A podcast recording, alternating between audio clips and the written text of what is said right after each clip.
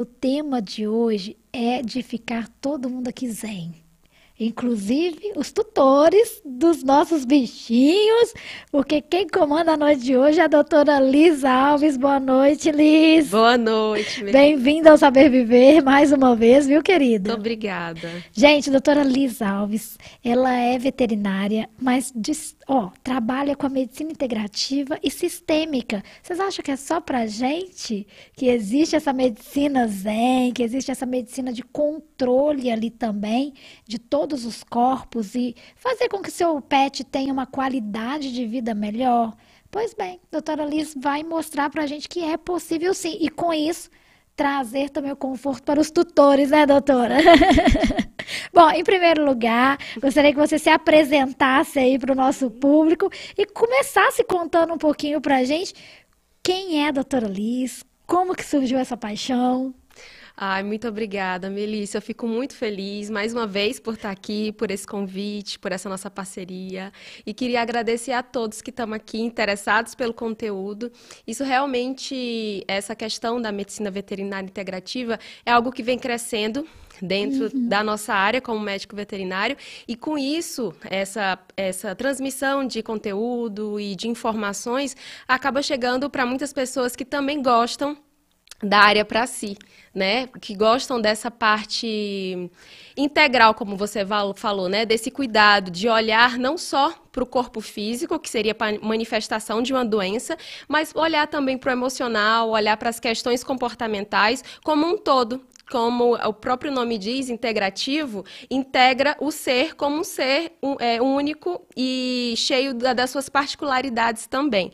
Então, a medicina veterinária integrativa, ela vem com esse potencial de olhar o ser como um todo, e não só o animal como nós médicos veterinários, né? Mas para a família muitas vezes. Então a gente olha para o ambiente que aquele animal está inserido, a gente consegue ter um olhar diferente, mais abrangente. E o legal, né, doutora, disso tudo ah. é que um, além do bichinho ser o maior beneficiado, mas acaba o tutor também ficando ali, né, usando dessa qualidade de vida, porque você acaba conseguindo com a saúde integrativa e sistêmica um adestramento mais plausível, vamos falar uhum. assim, para que as pessoas entendam, para que aquele bichinho possa realmente desfrutar daquele ambiente sem ter algum trauma, sem querer chamar atenção, sem querer fazer as coisas erradas. Uhum. E isso facilita demais o convívio né, do nosso pet ali, que hoje é um filho pra gente. Exatamente. E, e o seu tutor.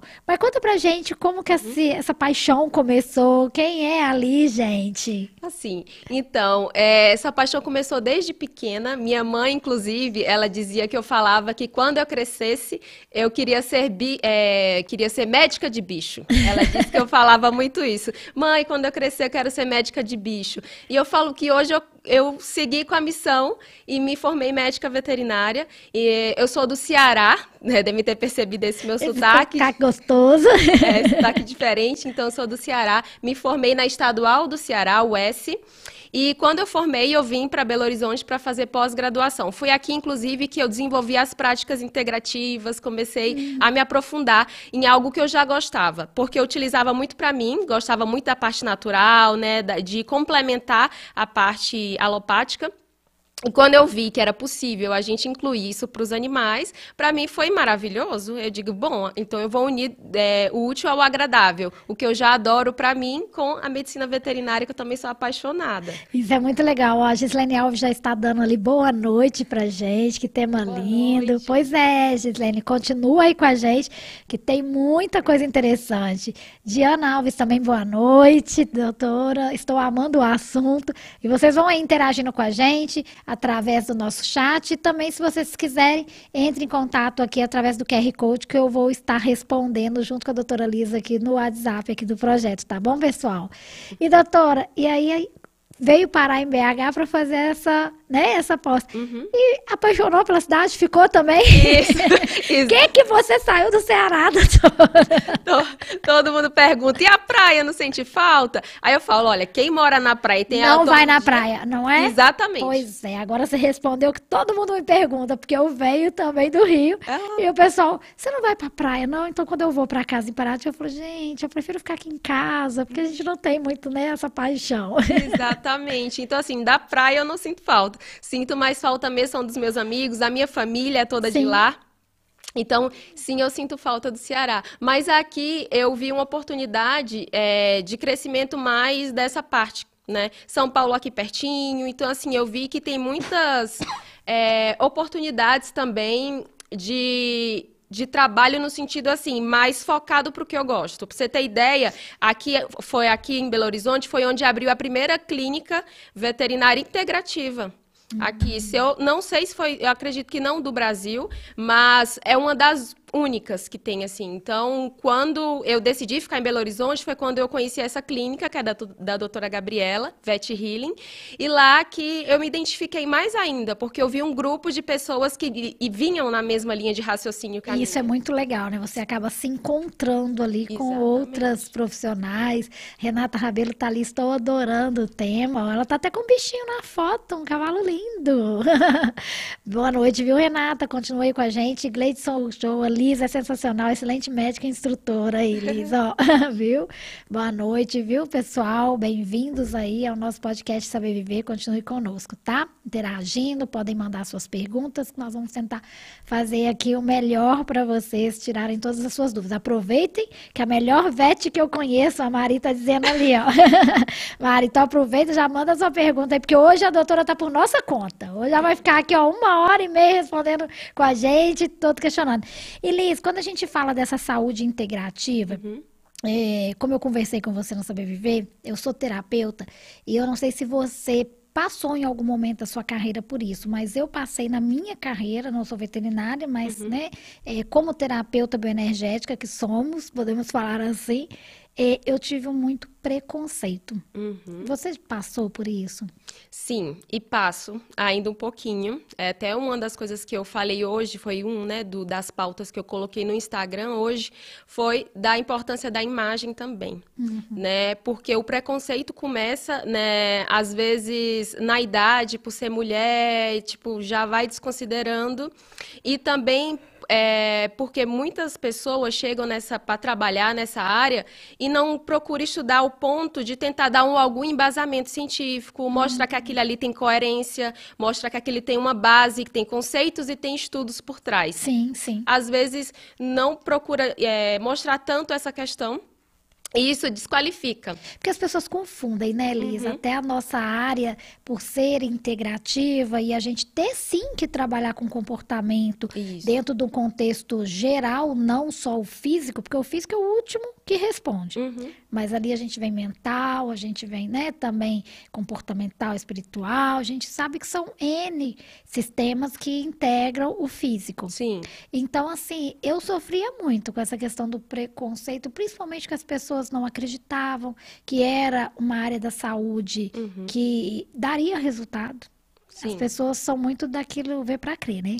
É, e como você falou dessa palavra preconceito, pré, né? Antes de ter um conceito formado, ela já tem um, um um, um pensamento pré-concebido. Então, para tirar um pouco daquele pensamento pré-concebido, né, às vezes de mal olhar em sentido do que a gente faz, a gente precisa explicar bem mesmo. Então, assim, um, é um desafio, o uhum. preconceito tem, mas acredito que a gente pode passar por ele mostrando o quanto que tem de resultado, sim. Sim, com né? certeza. Sem excluir a parte também tão consolidada que é a parte científica. Então, eu vejo muito isso também. Não ficar lutando contra contra, e sim abarcar e dizer, olha, podemos trabalhar juntos. Porque aí acaba que a pessoa olha, né? Tipo, vamos considerar que os dois, não é à toa que a parte integrativa é também chamada de complementar, uhum. né? Porque a gente pode sim completar a parte científica com algum a parte científica que eu falo assim, alopática, que tem mais sim. estudos, né? Com a parte natural, que às vezes é mais de conhecimento,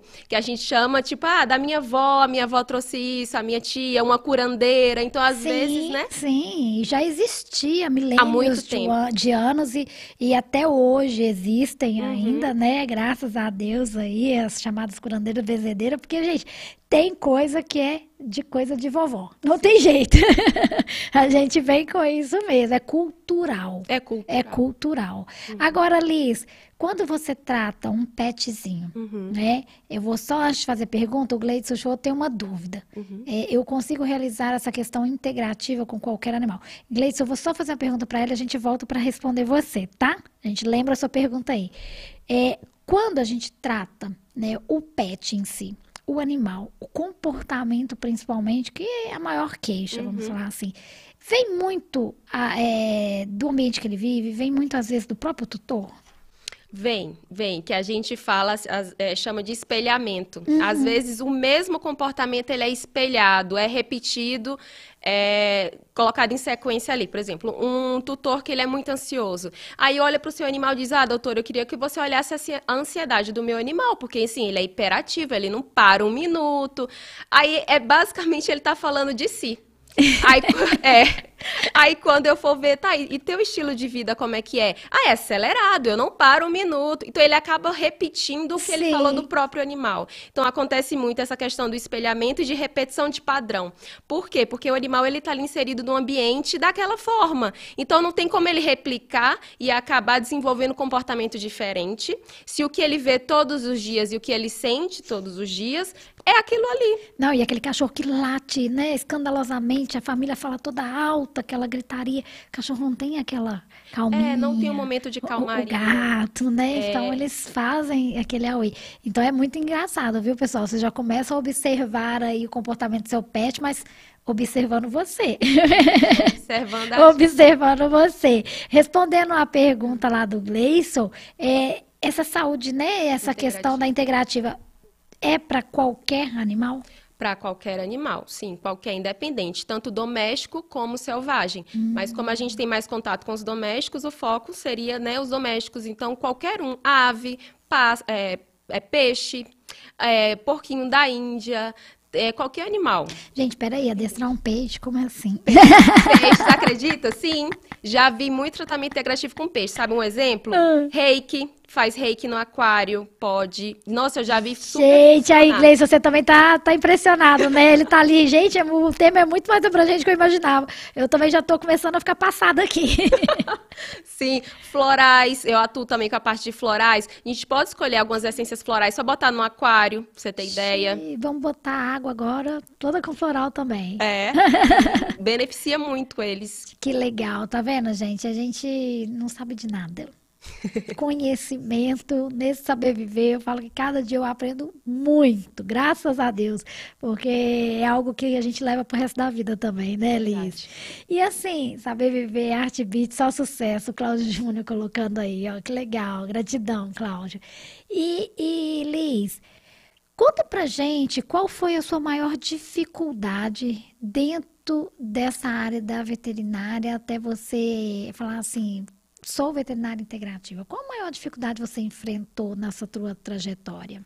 A maior dificuldade foi as pessoas olharem a importância de unir uhum. essas partes, porque normalmente a gente vê, inclusive dentro da medicina veterinária, um olhar direcionado para a doença. Então, eu digo que na medicina veterinária integrativa, a gente não trata a doença, e sim o nosso paciente. A gente vai olhar pro paciente, não para a doença que ele está manifestando. Sim. Então, a maior dificuldade que eu vejo é, foi, foi isso, de das pessoas começarem a indicar, não assim, ah, leva para a doutora porque ela vai cuidar, por exemplo da parte articular. Meu animal está com problema articular. Leva para a doutora ali que ela vai passar algum medicamento. É, e não fazer esse tipo de indicação, mas indicando, dizendo, ah, passa para a doutora Liz, porque ela vai conseguir ver o meu animal como um todo, ter essa consciência. Eu acho que assim, a maior dificuldade, no caso, foi as indicações com a consciência. Hum, nessa consciência. Porque é, receber indicações de pessoas que já sabem a abordagem que eu trabalho é mais fácil mesmo. Porque quando chega só dizendo assim, ah, eu achava que você era uma médica veterinária é, convencional. Acaba que toma um, um, pouco de choque ali, porque acha que vai finalizar a consulta com uma prescrição.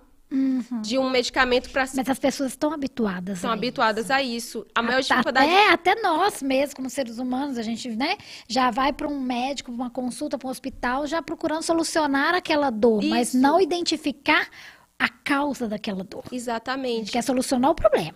A, a né? doença a que doença. tá X. A gente ah, quer quero... olhar a causa, a gente não tem nem, a gente não tem paciência para olhar, é. né? E muitas das vezes é, o nosso corpo também responde a algo tão pequeno com relação ao tamanho da raiz do problema, né, Liz? Isso é então... é verdade. A doença, às vezes, é a ponta do iceberg Sim. só. Lá embaixo tem muita coisa. Então, a dificuldade maior foi isso, de passar essa compreensão. Eu digo que a gente ainda está andando, é um trabalho de formiguinha mesmo, de ir mudando um pouquinho essa cultura, que é uma cultura muito forte da alopatia, de dizer, tô doente, me passa uma aspirina, tô doente, me passa, então é o quê? Um resultado, como você falou, rápido e imediato. Sim. Então, chegar para o médico veterinário normalmente é assim também. Ah, eu quero que meu animal fique bom disso aqui logo, então me passa o medicamento. E quando eu chegava e dizia, bom, mas a gente tem que olhar a causa, na verdade, você tem que mexer em estruturas mais profundas, uhum. como, por exemplo, a rotina da sua casa, você tem que olhar para você também. Aí às vezes a pessoa me olhava como assim? Eu vim para o médico veterinário e você está pedindo para eu olhar para mim? Então, assim, essa foi uma das dificuldades maiores que eu vi ah, na medida do tempo, né? Mas tem melhorado muito. A Lívia Alves está ali, gente, sensacional, adorei. Gratidão pela sua participação, viu, Lívia? E é engraçado porque, assim, a gente está falando exatamente a aceitação. Uhum. Porque o tutor, ele não aceita, né? Rene e Cândido também estão amando esse assunto, o Gleison já mandou mensagem ali também. Uhum. Continua participando, gente, manda suas dúvidas, nós vamos estar aqui com a doutora Liz hoje abusando dela. e aí as pessoas, elas questionam mesmo. Ah, não gostei daquela doutora porque ela não passou o medicamento para o meu animal, uhum. ela tá mandando fazer um monte de exame, ela tá querendo procurar um motivo e ele vai continuar sofrendo. Uhum. E as pessoas têm esse hábito. E você quebrar essa barreira, porque é fato, hoje já são quanto tempo, né? Uhum. Quantos anos você já está em BH? É, só em Belo Horizonte, seis anos. Seis anos, né? Então a gente pode falar que já essa barreira já foi quebrada. Já, já, né? sim. Tem muito mais ainda para quebrar, é fato, a gente sabe disso, uhum. mas já podemos ficar felizes aí, porque eu também, como terapeuta, eu vejo a evolução, até mesmo no nosso sistema único de saúde, o quanto que o SUS já avançou para entender que nós somos integrativos e aceitar esses tratamentos integrativos. E mais feliz ainda eu fico em saber que isso está se expandindo, principalmente para os nossos pets agora, porque aí sim a gente consegue uma convivência no contexto geral. Renata Rabelo mandou assim: em animais selvagens, de vez de sedar o animal para chegar perto para examinar, é, através da comunicação seria possível chegar ao animal? Hum, Acho que ela está perguntando da comunicação animal. Isso, é isso? ela está perguntando ali se, principalmente em animais selvagens, para você chegar perto dele para fazer um exame, é, na maioria das vezes eles cedam, uhum. né? E se através da comunicação seria possível chegar com mais facilidade nesse animal sem fazer ele ser sedado, ah, né? pode chegar com mais facilidade sim, mas no sentido de menos estresse. Uhum. Mas não ao ponto de dizer, olha, eu só estou te sedando porque você não está colaborando. Então, é, colabore que eu não vou sedar. Eu não sei se vai chegar a esse ponto, tá? Porque, como eu falei, é muito diferente animal que está domesticado como animal do, é, selvagem. Então, o animal selvagem, ele está com seu instinto Sim. muito apurado, né? Muito, assim, é, a essência dele tá ali muito à flor da pele. Tudo já é novidade para ele. É, né? a, a, entrada do ser humano ali querendo interagir, exatamente, uhum. é uma uhum. novidade muito grande. Então, assim, não tem aquela adaptação. Por isso a sedação é um meio mais rápido. Porque eles não estão adaptados aos seres humanos, os selvagens, né? E também começar esse contato logo pedindo para ele colaborar, sendo que ele não tem aquela interação com você, não acredito que isso não vai funcionar muito não, mas o estresse pode diminuir. Você avisando que vai chegar, vai se aproximar, vai precisar fazer algum manejo ali, isso sim, pode ser contribuído no sentido da diminuição do estresse. E ali a Diana Alves está falando que o universo animal é mais abrangente do que a gente possa imaginar. E é mesmo, viu, Diana? É muito abrangente, porque a gente que né, somos seres ali, vamos falar, mais fácil de compreensão. A gente já não vem com manual. Imagina o bichinho. Verdade, e né? tantas né? espécies, não é? Pois é, e a gente tem que fazer isso mesmo, Gleice, que é, é, ir nos sintomas e nas causas, né? A gente procurar não só os sintomas, mas ver a causa do problema raiz, como a gente disse aqui. Uhum. Agora, Liz, vamos falar um pouquinho das quais são as terapias que você atua. Eu queria que você falasse quais são as suas frentes de trabalho e, uhum. principalmente, a gente tem tempo, falasse cada uma, explicasse sobre cada uma para que o nosso telespectador pudesse acompanhar ali e entender. Ai, que bom. É, é importante mesmo falar, porque são muitas, e eu uhum. acabei escolhendo as que eu tinha mais afinidade e via também que tinha um resultado ali mais para o que, mais, um pouco mais imediato, como Não, eu, falei, eu, né? eu vou imaginar que são muitas mesmo, porque eu, Melissa, como terapeuta, eu tenho 46 especializações na área. Então, Caramba. só humano já tem 46 especializações na terapia Sim. integrativa imagina para um pet. É, muito mesmo. E aí eu acabei é, escolhendo seis. Então que eu vou comentar das seis aqui para vocês, tá? Então, a primeira que eu inclusive hoje estou trabalhando demais para poder mostrar para as pessoas o tanto que é importante essa prática, uma prática nova até que tem como base a meditação, é a comunicação com animais. Então, a comunicação animal é uma ferramenta energética investigativa, uma ferramenta, um recurso energético investigativo, onde, por meio da meditação, que é a base de trabalho, eu vou conseguir acessar, é, entrar no nível de consciência mais, até mental, mais leve, no, é, no sentido da, diminuir a agitação mental. Então, por meio da meditação, minha agitação mental diminui e eu entro numa frequência que consigo acessar o campo energético do animal e a partir daí eu capto informações sutis, sutis, né, que estão além ali do, do corpo físico, informações mais mentais mesmo, que eu digo informações elétricas. Então, por meio da meditação, eu capto a frequência energética do animal e consigo informações, informações para saber se ele, por exemplo, está com alguma dor, eu consigo saber se sim ou que não, além, claro, da palpação. Mas se eu não estiver perto do animal, por meio desse recurso da comunicação animal, que eu consigo fazer à distância, eu consigo captar essas informações de dor, se o animal está bem ali ou não, se ele está precisando, se tem alguma necessidade que eu posso atender, ou tutor, né? Legal. Então, é investigativo nesse sentido, de saber como o animal está. Então, eu posso fazer à distância, posso fazer de forma presencial, uhum. e isso ajuda muito, porque tem tem informações que, mesmo por meio de um exame físico, de é, exame laboratorial, às vezes não é conclusivo. E uhum. o animal ele pode nos dar mais informações do que ele está sentindo também. Eles é. se comunicam, né, gente? Eles vamos, se comunicam. Vamos, vamos falar sério, né? Aqueles olhinhos assim pra cima. Exatamente. eles se comunicam. Eu tenho em casa pet e eu morro de rir, porque eles sabem realmente quando, principalmente o gato. As hum. pessoas às vezes não têm tanta afinidade com gato. Eu tenho muita afinidade com gato, eu mais do amo. que com cachorro. Então, assim, os meus gatos, eles têm uma afinidade comigo que é algo surreal. O pessoal às vezes fala assim, gente, esse gato não é gato. Porque eu consigo, eu consigo assim, ó, deita aqui, ele vira. Deita.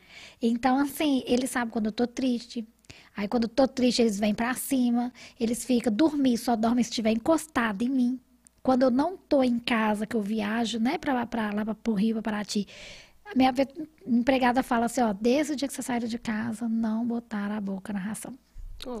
Então, assim, como eles sentem? Eu falo, o bichinho, sim. ele se comunica com a gente, sim. Uhum. Não adianta falar que não, que eles olhem para baixo, olhando para cima, assim, quando a gente briga, baixa, baixa as orelhinhas. Fala, vocês sabem o que a gente está falando. Sabem, né? sim. Eles entendem muito essa frequência, como eu falei para vocês, né? Essa frequência energética e emocional.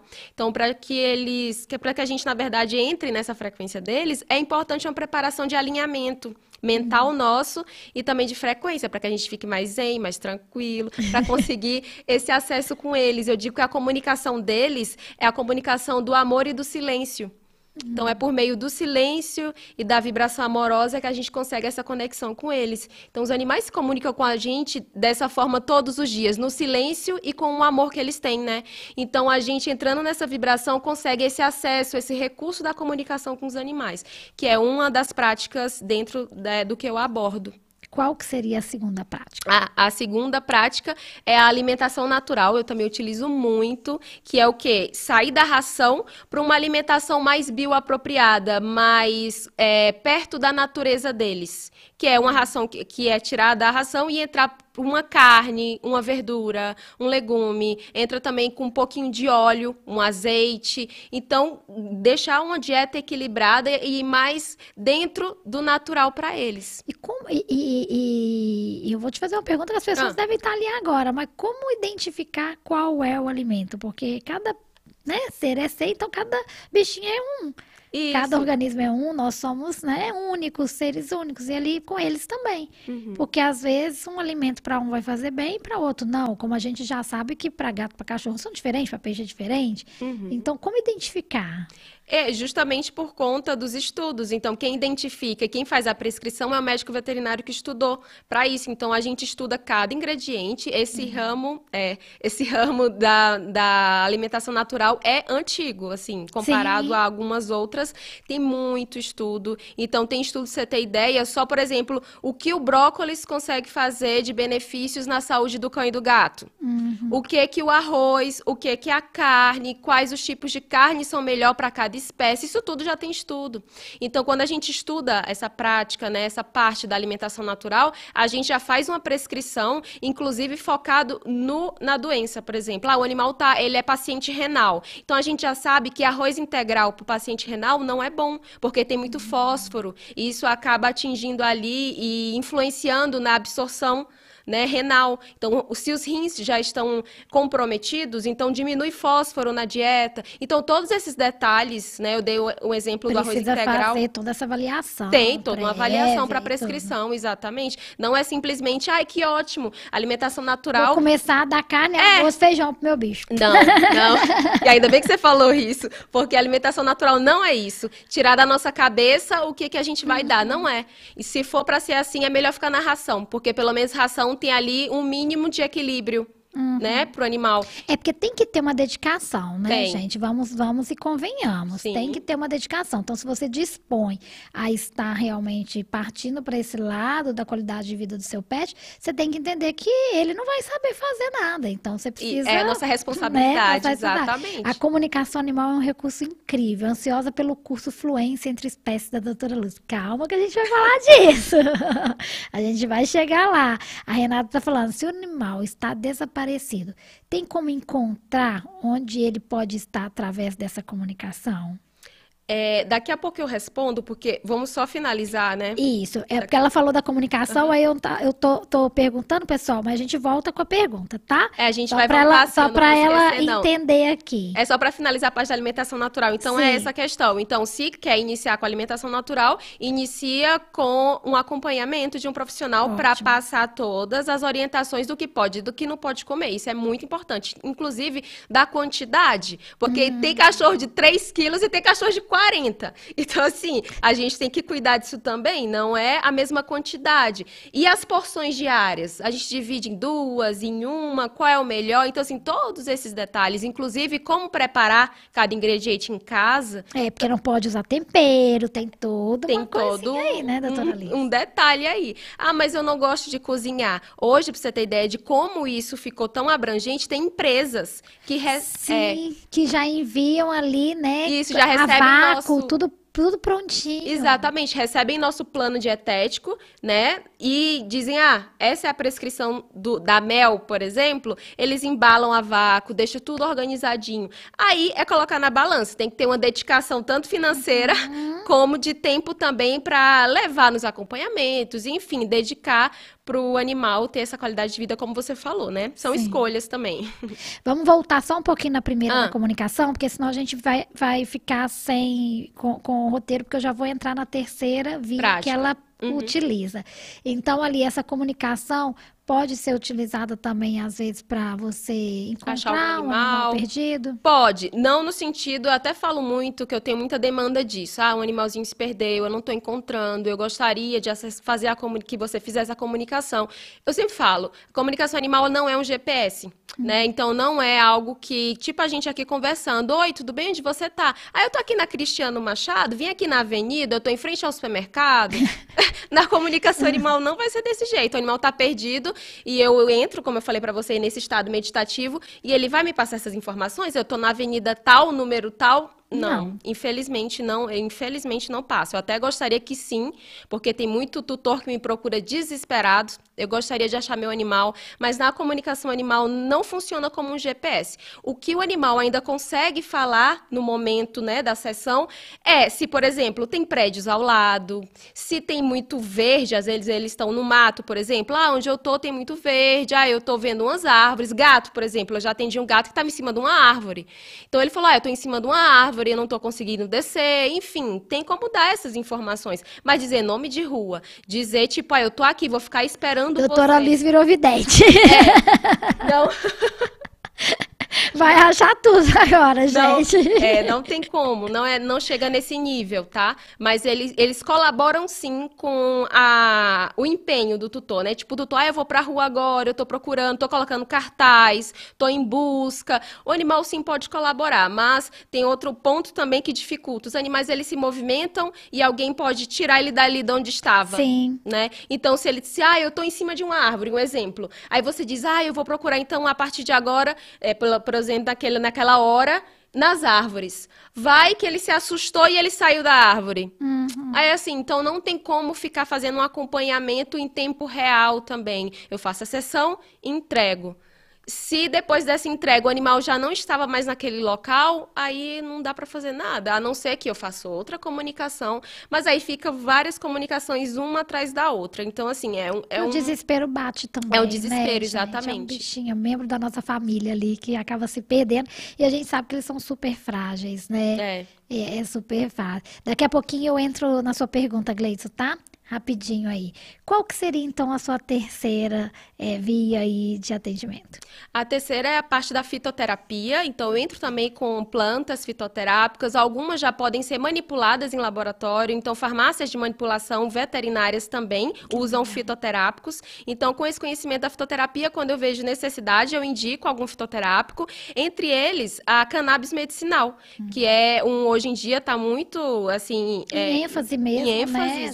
Tá- exatamente. tem falado muito disso para recurso mesmo de tratamento, né? Isso, tanto para humanos como para a medicina veterinária. A medicina veterinária foi até mais recente, o humano já, começa, já começou há mais tempo. Então, o óleo de cannabis medicinal ele pode ser utilizado para muitos é, problemas, tanto comportamentais como físicos, né? A parte de ansiedade, por exemplo, o animal mais agressivo, quando começa a tomar o óleo de cannabis, a- a- a- ocorre um equilíbrio, tanto a nível é, energético como é, químico. Então, as células vão mudando quimicamente, os neurônios atingem também tanto as células neuronais como as outras. Então, assim, é o corpo inteiro que se modifica. A, é, a planta, ela leva o que a gente chama para homeostase. Então, o corpo, ele vai entrando no seu equilíbrio mais natural possível com o uso da, do da cannabis. Agora, ali, só falando um pouquinho de um Hum. desses fitoterápicos, né? Igual você citou a cannabis, queria só que você deixasse claro, porque, gente, pega leve. Aqui é assim, a gente tem que falar rasgado. Ah. Porque daqui a pouco tá todo mundo aí usando cannabis nos seus bichinhos. Ah, é, gente, pelo amor de Deus. Inclusive o fumo, né? Isso né? é muito sério, gente. Não é, não é indicado, né? Teve uma pessoa que uma vez me perguntou: "Ah, eu fumo maconha, então meu cachorro ele vai ficar Tá vendo? tranquilão". Tô falando com É. você, porque que é isso a gente fala aqui, o pessoal acha que a gente que eu tô brincando. Só fala, Melissa, você faz cada pergunta, eu falo, é porque vocês não viveram o que eu já vivi. Sim. Eu já vi cada coisa que você fala assim, gente, não é possível. Até por a gente trabalhar com essa área de terapia bioenergética, a gente fala assim, não, não tem lógica. É, Sim, é e verdade. senão as pessoas começam aí, ó, a usar, né, a maconha e tá ali com seu bichinho. Não é isso, gente, tá? Não é isso nem pra você, humano, e nem pra dar pro seu bichinho.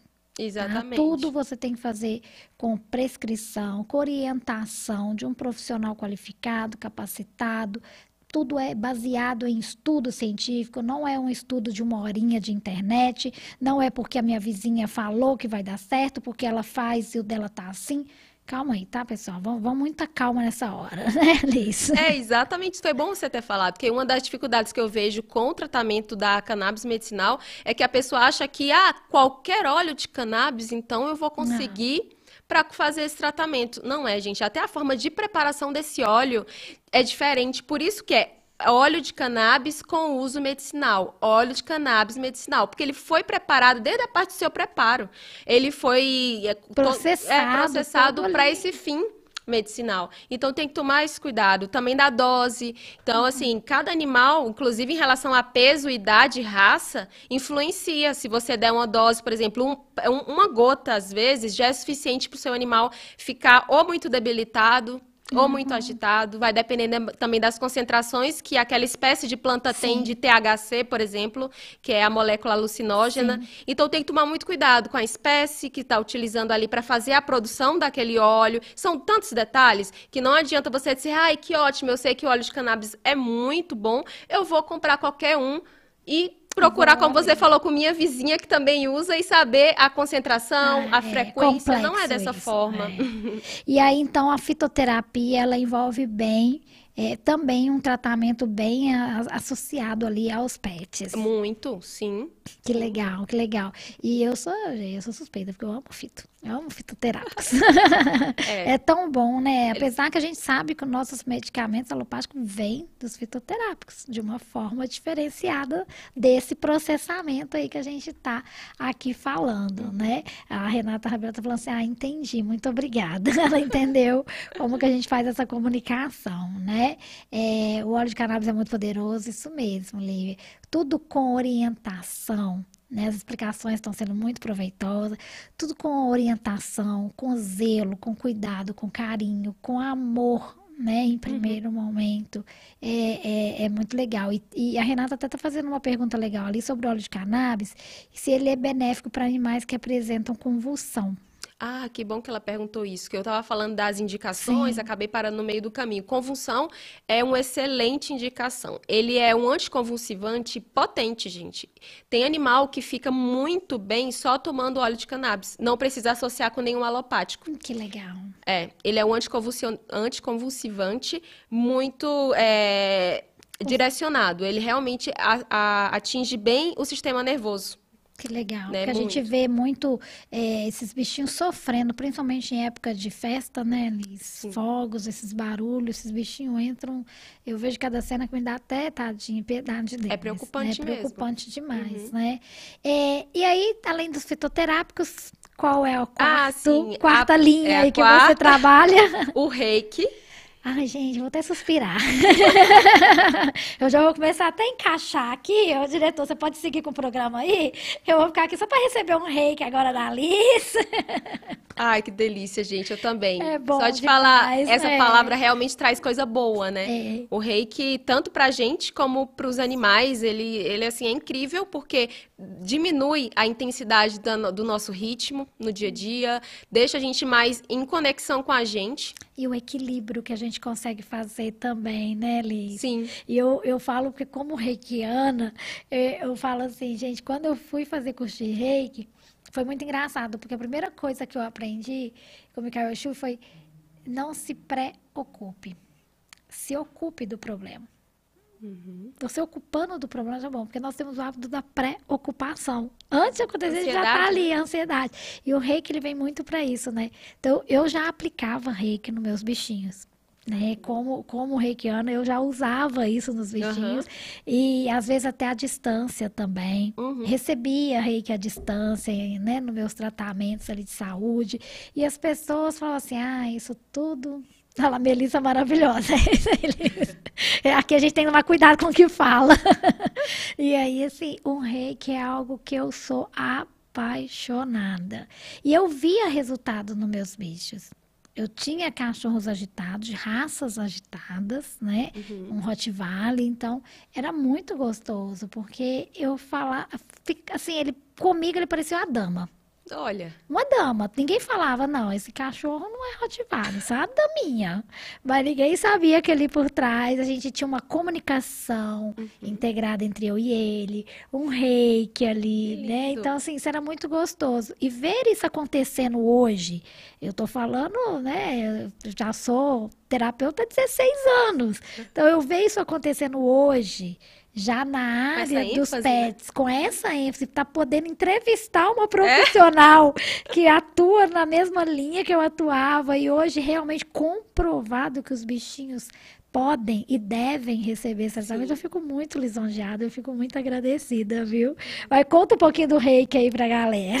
Ah, então, o reiki, como você falou, ele ajuda nessa conexão também do tutor com o seu bichinho. Quando é reikiano, então, melhor ainda. Ah, eu adoro quando chega assim para fazer reiki. Aí eu pergunto, você também é reikiana? E quando a pessoa diz que é, eu digo, olha, depois então que você estiver mais tranquila, porque às vezes a gente tem a ferramenta na mão, né? Como você falou, é reikiano, mas nem sempre a gente está bem para poder ajudar ali nosso Sim. bichinho, né? Ou a gente mesma de fazer uma autoaplicação. Então a gente pede ajuda. Então, quando eu vejo que um tutor que é reikiano não está fazendo ali, é, porque no momento não pode, mas eu incentivo. Eu digo, olha, agora você não está podendo, não tem problema nenhum, eu estou aqui para ajudar, mas depois eu incentivo a continuar. Olha, depois faz nele, quando você estiver mais tranquila, porque o reiki, ele vai ajudar na harmonização tanto da casa, como de cada indivíduo que está ali. Então, você pode fazer em você a auto-aplicação, se você é reikiano, e no animal, ele também vai até ajudar que o animal, por exemplo, se a casa tiver muito com muitos conflitos,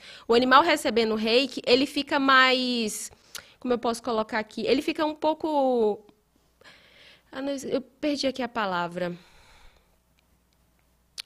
Ele fica mais tolerante, digamos assim. Uhum. Ele, ele já não fica mais tão é, a flor da pele tão reativo, era isso que eu queria falar. Ele já não fica tão reativo, ele fica mais tolerante, ele consegue suportar um pouquinho mais aquilo ali sem ficar agitado demais. Isso é muito gostoso, né, gente? Uhum. Isso é medicina integrativa.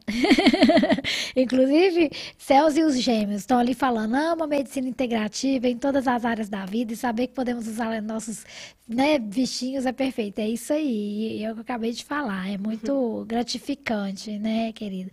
Então, assim, o reiki, gente, é, eu queria que você, você, só explicasse um pouquinho o que é o ah, reiki. Ah, sim, é verdade. Eu falo porque para mim é tão comum. É tão comum é. pra gente, é tão comum que eu pulo etapa. E aí eu encontro outra que faz isso também, gente. Aí deu certinho, né? Mas explicando, né? O reiki é uma terapia que a gente utiliza as mãos, então é uma terapia manual que a gente utiliza as mãos para o envio de energia. Essa energia, que a gente chama de reiki, ela é canalizada por meio de alguns símbolos. Então, é o Bikausui foi um japonês, ele que começou essa canalização, ele que canalizou os símbolos. Canalização seria nada mais como uma captação extrasensorial de uma informação que está no universo. Basicamente é isso. Então está ali disponível e por meio de uma meditação, que ele era monge, né? Então por meio de 21 dias de meditação que ele fez, ele conseguiu captar esses símbolos e essa energia do reiki. Né? O reiki, na verdade, ela, ela por meio das nossas mãos, ela é emanada por meio meio da ativação dos símbolos do reiki. Um bem conhecido é o shokurei, uhum. que é passado na primeira iniciação de reiki. Então, por meio do símbolo shokurei, ele é transmitido pelas nossas mãos. E assim vai fluindo é, essa energia reiki. E ela também tem comprovação científica, tem alguns artigos, inclusive em animais, que mostra os benefícios. É, esse artigo em animal científico mostrou é, a, o sangue, as células sanguíneas, depois da aplicação. Então, foi tirado o sangue do animal antes do reiki e depois do reiki. Depois do reiki foi visto a mudança hema, é, é, hematológica ali uhum. do sangue. Então, células brancas, que são as células de proteção do nosso corpo, com mais intensidade. Então, quando a gente diz que o reiki ele, ele aumenta nosso sistema imunológico, é muito nesse sentido, porque ele ativa nossas células todas, inclusive as de proteção. E é muito interessante, e vocês têm toda essa comprovação científica, porque hoje mesmo o reiki é uma das técnicas utilizadas pelo nosso Sistema Único de Saúde, também hoje incrementada nos planos de saúde uhum. como tratamentos ali para terapias.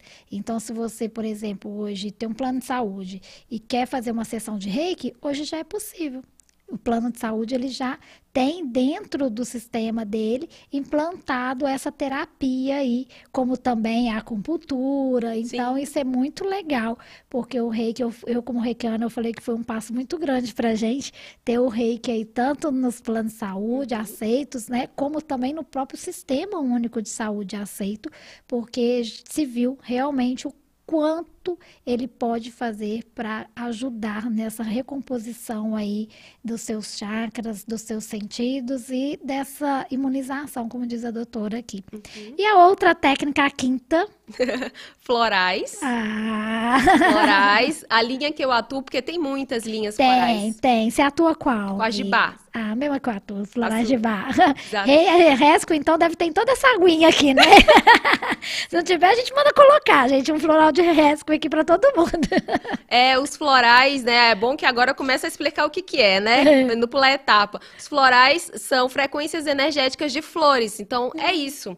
Né? Até Dr. Bach falava assim, que a simplicidade desse método não desencoraja o seu uso porque é simples mesmo. A, o floral é uma frequência energética de flores, só que com flores específicas. Então, a uhum. linha de Bach foi feita pelo Dr. Bach, ele era um médico, eu adoro a história dele, porque ele abdicou do CRMV dele, para vocês terem ideia, para seguir pra o que ele acreditava. Mesmo. Era para ele seguir o que ele acreditava. Então eu me inspiro muito nele, né? Não vou abdicar meu CRMV não, mas eu me inspiro muito nele, né?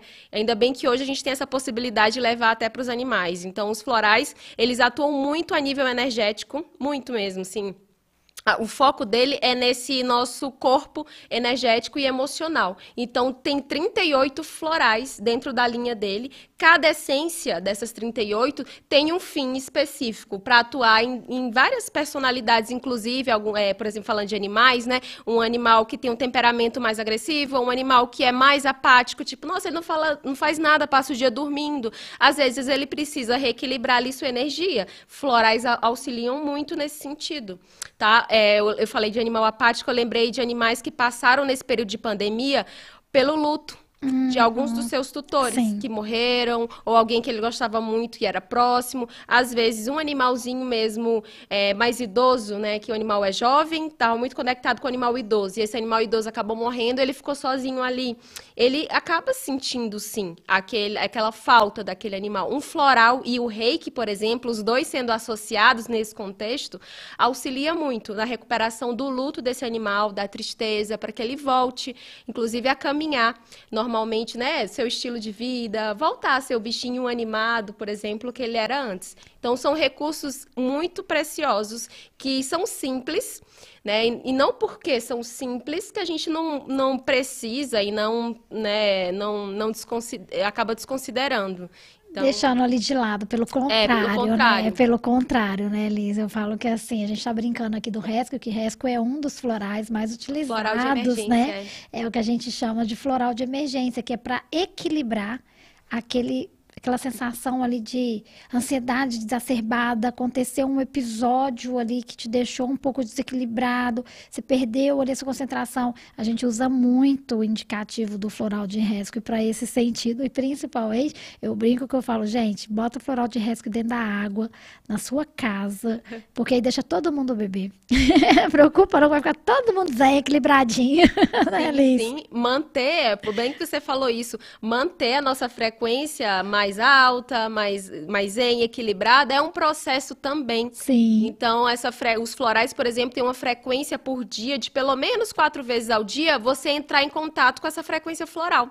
Aí depois que você, digamos que recebe alta ali de um tratamento que você está recebendo ali, de, porque é, uma, é um conjunto de essências para um tratamento, não é só um, não é Sim. só dois, é um conjunto de essências que compõem o floral. Ah, eu recebi alta, estou me sentindo bem da questão que eu queria trabalhar. O animalzinho, por exemplo, ah, ele já está bem daquela minha queixa principal. Ok, a gente pode suspender, mas é importante fazer esse monitoramento. Se não for com o floral, faça com o reiki ou com outras práticas também. É, essa, é, esse acompanhamento, acompanhamento, porque as pessoas até confundem, né, doutora? Até me corrija se eu estiver errado, porque a gente sabe que a, a, as terapias integrativas, elas não vão te dar resposta imediata, como as alopáticas. Sim, a gente já isso. falou isso aqui, né? A gente já, já falou que é um processo um pouco diferenciado, porque você tem que ter uma certa paciência para obter esse né? resultado, né? né? Uhum. Mas tem que ter a persistência do tratamento. Não é. adianta é. fazer hoje e quer resultado amanhã. É, tem que ter é essa diferente. Tem que, tem que ter essa persistência. Então acaba que cuidei daquele primeiro fator, meu bichinho tá ali, vou, vou achar que é igual humano, vou tratar que é igual Aham, humano, mas né, você tá indo doutora? linha boa. Porque cuidei do meu bichinho, tô ali, mas nós não precisamos de acompanhamento médico. Uhum. Nós precisamos. Você não vai ao dentista a cada seis meses? Não adianta falar que não vai, porque nós já vamos brigar aqui. Você tem que ir no médico fazer um check-up no mínimo uma vez por ano, né? Então, esse acompanhamento você também tem que fazer com seu bichinho. Não adianta falar assim, ah, ele tá curado e nunca mais vai ter. É, né? verdade. Então, é importante é, você dar esse acompanhamento. Não vai ser com o tratamento inicial, isso é fato, por isso a importância de um bom médico veterinário para te acompanhar nessa questão, porque no primeiro momento vai ser um tratamento um pouco mais de choque, depois a gente vai passar para um tratamento de manutenção. Né, doutora? Eu acho que Exatamente, esse isso. tratamento de choque, né, que você fala, é um tratamento mais intensivo. Sim, sim. Agora, é, tem até uma pergunta ali Hum. se o reiki ele pode ajudar até mesmo no controle e na cura do câncer. Ah, sim, isso pode. Ótima pergunta. Pode, como um complemento ali de tratamento, né? Alívio de dor, por exemplo, e até um alívio e conforto emocional.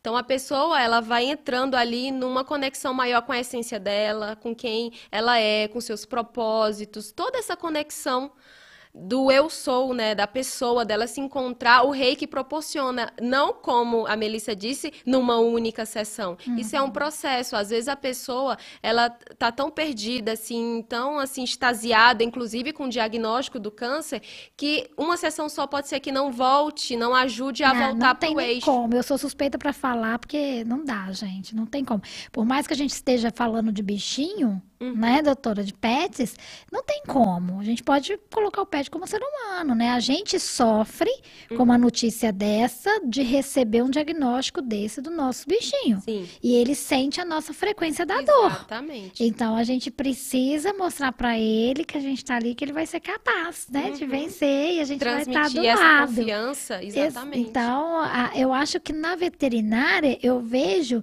que esse atendimento do pet, mas também é, sendo transmitido, espelhado, como a doutora diz, pelo tutor, É. o trabalho ele é muito maior. Ele é maior, com Ele é certeza. muito maior, porque uma coisa é eu, Melissa, tratar só o tutor. É, né? Outra coisa é eu tratar o tutor e o bichinho, porque é através do tutor que o bichinho vai receber tudo isso, né? uhum. Então, gente, realmente, a Lívia tá até falando, gente, eu tô arrepiada, eu não sabia que o reiki ajudava na cura do câncer. Uhum. Ô, Lívia, eh, não sei seu caso, né? Não sei o caso do seu bichinho, talvez você tá comentando aí para ajudar outras pessoas também já passaram por isso.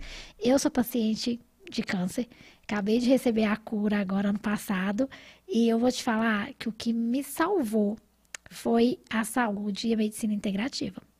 Então, não só o reiki, como o floral, como a radiestesia, eu, eu fui literalmente conectada com tudo que eu aprendi dentro da medicina integrativa, a própria fitoterapia. E, e, assim, meu caso foi super rápido o tratamento. Então, eu te falo que cura sim. Tá tudo aqui, ó. Então, a poder gente da nossa consegue fazer esse controle com o reiki e é uma das terapias que mais ajuda. Mais ajuda, Sim. né? E aí a gente sai do floral e vem para sua última, então, Ah, etapa que você está aí. Isso, né, inclusive, a- não foi à toa que foi a última, porque é a mais recente, inclusive. Eu estou finalizando agora a formação dessa minha última prática que eu vou comentar com vocês, que é a parte da constelação para pets. Essa eu fiquei assim. Quando a doutora Liz me mandou, gente, quais são os atendimentos, eu juro que eu falei assim: não, constelação para pet, agora eu vou pegar ela na hora que ela falar isso, porque constelação é algo que a gente hoje, graças a Deus, entende o tamanho do poder Sim. até já, né, já se usa no Poder Judiciário a Exato. constelação para casos específicos. Como que você consegue fazer constelação para o pet? Constelação pet. Eu, eu, eu fico até assim, agora eu tô tentando entender, gente. Porque a constelação a gente depende muito da gente. Né? A gente depende muito do nosso envolvimento naquele processo. Exatamente. Como que você faz isso com o pet? Pois é. O, quando a gente fala constelação pet, é mais um termo, digamos que de marketing, para divulgação disso aí, chamar atenção, porque na verdade a gente não vai constelar o pet, como você falou, dando responsabilidade a ele a mudar. Ai, gente, já comecei a aliviar aqui agora. Exatamente. A gente não dá a responsabilidade para o pet de se constelar, digamos assim. A gente utiliza esse termo constelação pet até para ficar mais usual Uhum. e mais fácil de ser usado, tá? O, quando a gente fala vamos constelar meu animal, a gente está dizendo o quê? Eu vou constelar um problema que está vindo por meio dele. Então é isso a constelação PET, por exemplo. É, né, quais é, momentos que eu posso constelar meu animal? Ele está desenvolvendo uma doença, por exemplo, que vive voltando. Ah, eu já fiz essa cirurgia várias vezes. Acontece às vezes. Assim, ah, por exemplo, é, articular. Já teve rompimento de ligamento várias vezes, tantas vezes eu operei. Outra doença também, às vezes, ocular. Então, com doenças que ficam infecções também, Infecções, né, é, doenças que ficam voltando. que a gente chama que são recidivas, né? Uhum. Então, assim, ah, essa doença fica recidivando, meu animal sempre está com esse problema, não cura, sem, não, não resolve. Então, isso é um problema que está se fixando ali como um padrão. Então, a constelação olha muito padrões. Padrões familiares, entendeu? Tanto de doença como co- de, de comportamento. Então, eu dei exemplos aqui de doença, mas pode ser um comportamento. Por exemplo, todo animal que eu tenho é agressivo. Todo. Então, não, adianta. Pode ser a raça mais dócil do mundo, mas se eu adotei essa raça, ela foi para minha casa, Se tornou agressivo. se tornou agressivo. Então, o problema não é do pet. Então, gente, começaram a perceber aí o detalhe da constelação PET? A gente vai em cima dos problemas que aquele animal está manifestando quando vai para sua casa. Então, Então, a constelação ela tem que ser feita com o tutor. com o tutor, tem, Legal. tem, com o tutor do animal. Então, ainda não adianta terceirizar. Faz uma constelação aí, quem que vai constelar? Ah, e o, o meu tio. Não, ele, o teu tio é dono do animal? É tutor do animal? Não, isso- o tutor sou eu, então você que tem que constelar. Aí voltamos lá no seu prime... na sua primeira fala. Né? Os tutores são o espelhamento dos pets. Isso. Exatamente. O meio influencia muito ali. Então, assim, ah, mas e a... Porque já me perguntaram. Ah, mas na minha casa mora cinco pessoas e meu animal. Qual deles vai estar espelhando ali o comportamento do meu animal? Aí, uma da... eu vou investigando. É, aquele animal dorme na cama de quem? Ah, Sempre, sempre eles É, escolhem, sempre né? eles o animal sempre vai escolher. A casa pode ter 10, mas o animal ele, Ele acaba escolhe o seu tutor. Não tem Exatamente, ele acaba escolhendo, por mais que não fique óbvio, mas na maioria das vezes fica. Fica. A pessoa O sabe. gato tem muito isso. O gato é mais fácil de identificar, Isso. porque eles não têm meio termo. O cachorro, ele é pano na raba para muitas pessoas. o gato, não, viu? Ele é com o dono, ele juntou com aquele ali, quer, pronto, acabou. O resto, ele não dá bola, né? Exato, O exatamente. gato, é- o gato, ele é muito ali, na dele. Cachorro não, você brincou, a baninha ali, o rabinho acabou, brincou, tá ótimo. Mas ele vai ter um tutor. Ele vai ter. Então a gente vai. Ah, então é você que ele tem mais ligação? É, é comigo que ele tem mais ligação. Então vamos constelar, se a pessoa for aberta para isso, esse, esse tema, por exemplo, de agressividade, pra gente ver da onde que tá vindo essa agressividade. Aí a gente acaba vendo qual a ligação. Na constelação a gente consegue ver essa ligação, né? É, resgatar, né? Liz? relacional. A gente consegue resgatar, né? Da onde que foi ali que, que surgiu. Ah, é o que né? você fala desde o início, a questão da Sim. Qual é a raiz? Da onde que tá vindo? Qual in- onde iniciou esse problema aí? Esse problema não, tipo assim, essa demanda comportamental, por exemplo, de, de raiva, de de estresse, de agressividade. Aonde que tá vindo? Às vezes, numa constelação familiar, a gente vê que esse padrão tá vindo da avó, por exemplo, Uhum. daquele tutor, tá vindo de um ancestral um pouquinho an- anterior. Às vezes, vem da própria pessoa mesmo. Uhum. Então a gente vai investigar e trabalhar, por exemplo, essa agressividade na pessoa. Por meio da constelação, a gente consegue ir trabalhando essas questões. Então, na verdade, a constelação PET é o tema da constelação ser algum problema do seu animal. É isso. entendi. Então, você se constelando, você se trabalhando, daqui a pouco o animal não está mais manifestando comportamentos seus. Repetitivo. seu. repetitivos, inclusive. Exatamente. Agora, Leis, você falou aí dos seus, das suas cinco principais atuações, É, seis. né? Seis, desculpa. É, As suas linhas de atuações aí. Aí eu vou colocar lá na parte comportamental. Tá. Vou usar eu de exemplo, tá, gente? Porque aí depois ninguém pode falar que, que é alguém. Meus cachorros têm um grande problema, Uhum. que é um mais ciumento que o outro. É, não tem jeito. Quando tem mais de um, o ciúme rola. Um vai lá e faz xixi, vem o outro e faz no mesmo lugar que o outro fez. Como se não bastasse um fazendo errado. Eles repetem esses padrões, Aham. né? E aí você briga, xinga, fica chateada, fica cansada, porque não são cachorros pequenos de, de, de aprendizado, são cachorros de 9 anos, de 7 anos. E aí você vai e volta. Você sai de casa, quando você volta, é no mesmo lugar para chamar atenção. E aí, quando você fica mais ausente, faz pior.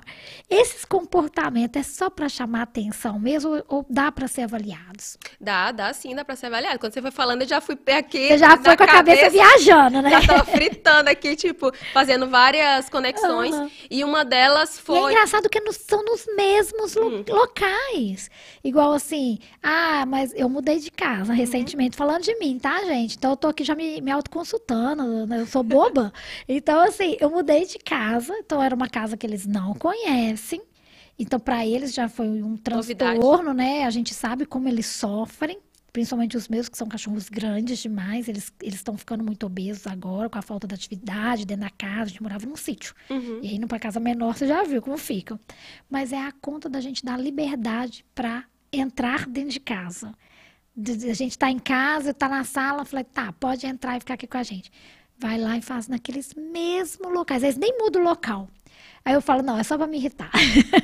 Gente, e é perto da onde? Sempre é sofá, beirada da mesa. É o mesmo local. Ou na porta do meu banheiro, do meu- da minha suíte. Não tem outro local, eles vão naquele local. Eu falo, não, eles só fazem pra me irritar. Não tem lógica. Bom, uma das, uma das questões seria: você durante o dia dá atenção pra eles? Nesse sentido? É, a gente passa fora o dia Passa o inteiro, dia né, inteiro. gente? O dia Uhum. inteiro. É o que eu falei, estão chamando a atenção mesmo. Então, né? querendo, é, todo comportamento tem uma base aí Sim. por trás. Então, se ele tá fazendo alguma coisa, é porque ele gostaria de passar, inclusive, uma informação. Então, essa informação, acredito que ele esteja passando, é me dar atenção. Sim, é, com esse negócio de chamar atenção, na verdade, é só uma forma de dizer eu gostaria de atenção. E como você passa o dia fora, volta pra casa, em algum momento, eles já devem ter percebido, quando eu faço isso, ela olha pra mim de alguma forma. Sim. Em algum momento, não sei quando, mas... Ou seja, eles fizeram a associação. Aham. Xixi, atenção. Fizeram essa associação. Então, na parte de comportamento, a gente fala muito da dessensibilização. Então, é dessensibi- dessensibilizar esse hábito que já ficou. E é esse condicionamento, na verdade. Eles se condicionaram. Xixi, eu ganho atenção. Independente se é com estresse, independente, mas ele ganhou atenção. Ganhou a Então, atenção assim, dele, e eu sei né? que é difícil ignorar um hábito desse, né? Um comportamento desse. Não, eles testam a gente 24 horas com É bem difícil. E assim, e, e isso que você tá falando, eu fico aqui agora também matutando, porque nem o meu filho, nem o meu companheiro brigam. Ó, só você. É só eu. Porque eu já fico revoltada, Então, né? quando eles estão em casa, eles não fazem nada, é só quando você É, chega. é, quando eu tô. Então, então, condicionaram, pois é, condicionaram esse comportamento. Porque aí, ou quando não tem ninguém em casa e acabam eles, eles entrando, e aí eles fazem, porque sabe que na hora que chegar a gente vai vê-los, né? Eles pass- passaram por aqui. Uhum. E quando estamos em casa com o meu filho e com o meu companheiro, não fazem. Não Engraçado, eu vou começar a observar esses dois agora, gente. É. Terríveis, terrível. Vou começar a observar. Observe essa questão de comportamento. Também, assim, são todos machos? São. Pois é, então ainda não tem um agravante. castrados. E não são castrados. Não são, pois é, agravante, assim, da... Até dos ciúmes entre eles também. É, né? dos ciúmes e do territorialismo, eles querem marcar. Por isso, quando Uhum. você falou assim, Liz, um faz, o outro faz e faz em cima. É justamente marcando território, querendo um mostrar quem é mais forte que o outro. Então, são três machos que não são castrados. Uhum. Tem um agravante aí também. E também na questão de hierarquia. Quem foi o primeiro que chegou? Não, imagina, lá em casa é um pastor alemão, Aham. um border collie Caramba. e um chau chau. Um pior que o outro de personalidade, viu? Tchau, tchau, então. Pois é, então assim, você imagina, né? É um pior do que o outro ali na personalidade. Aí junta eu chegando em casa estressada, os três ficam com o olhinho assim pra mim. Ô, gente, De é. quem foi a culpa, né? Quem fez primeiro para o outro É, ir. e entrando na parte sistêmica, é bom que eu, eu te coloco assim para refletir em relação a isso. É, quem é o primeiro, quem é o segundo e quem é o terceiro?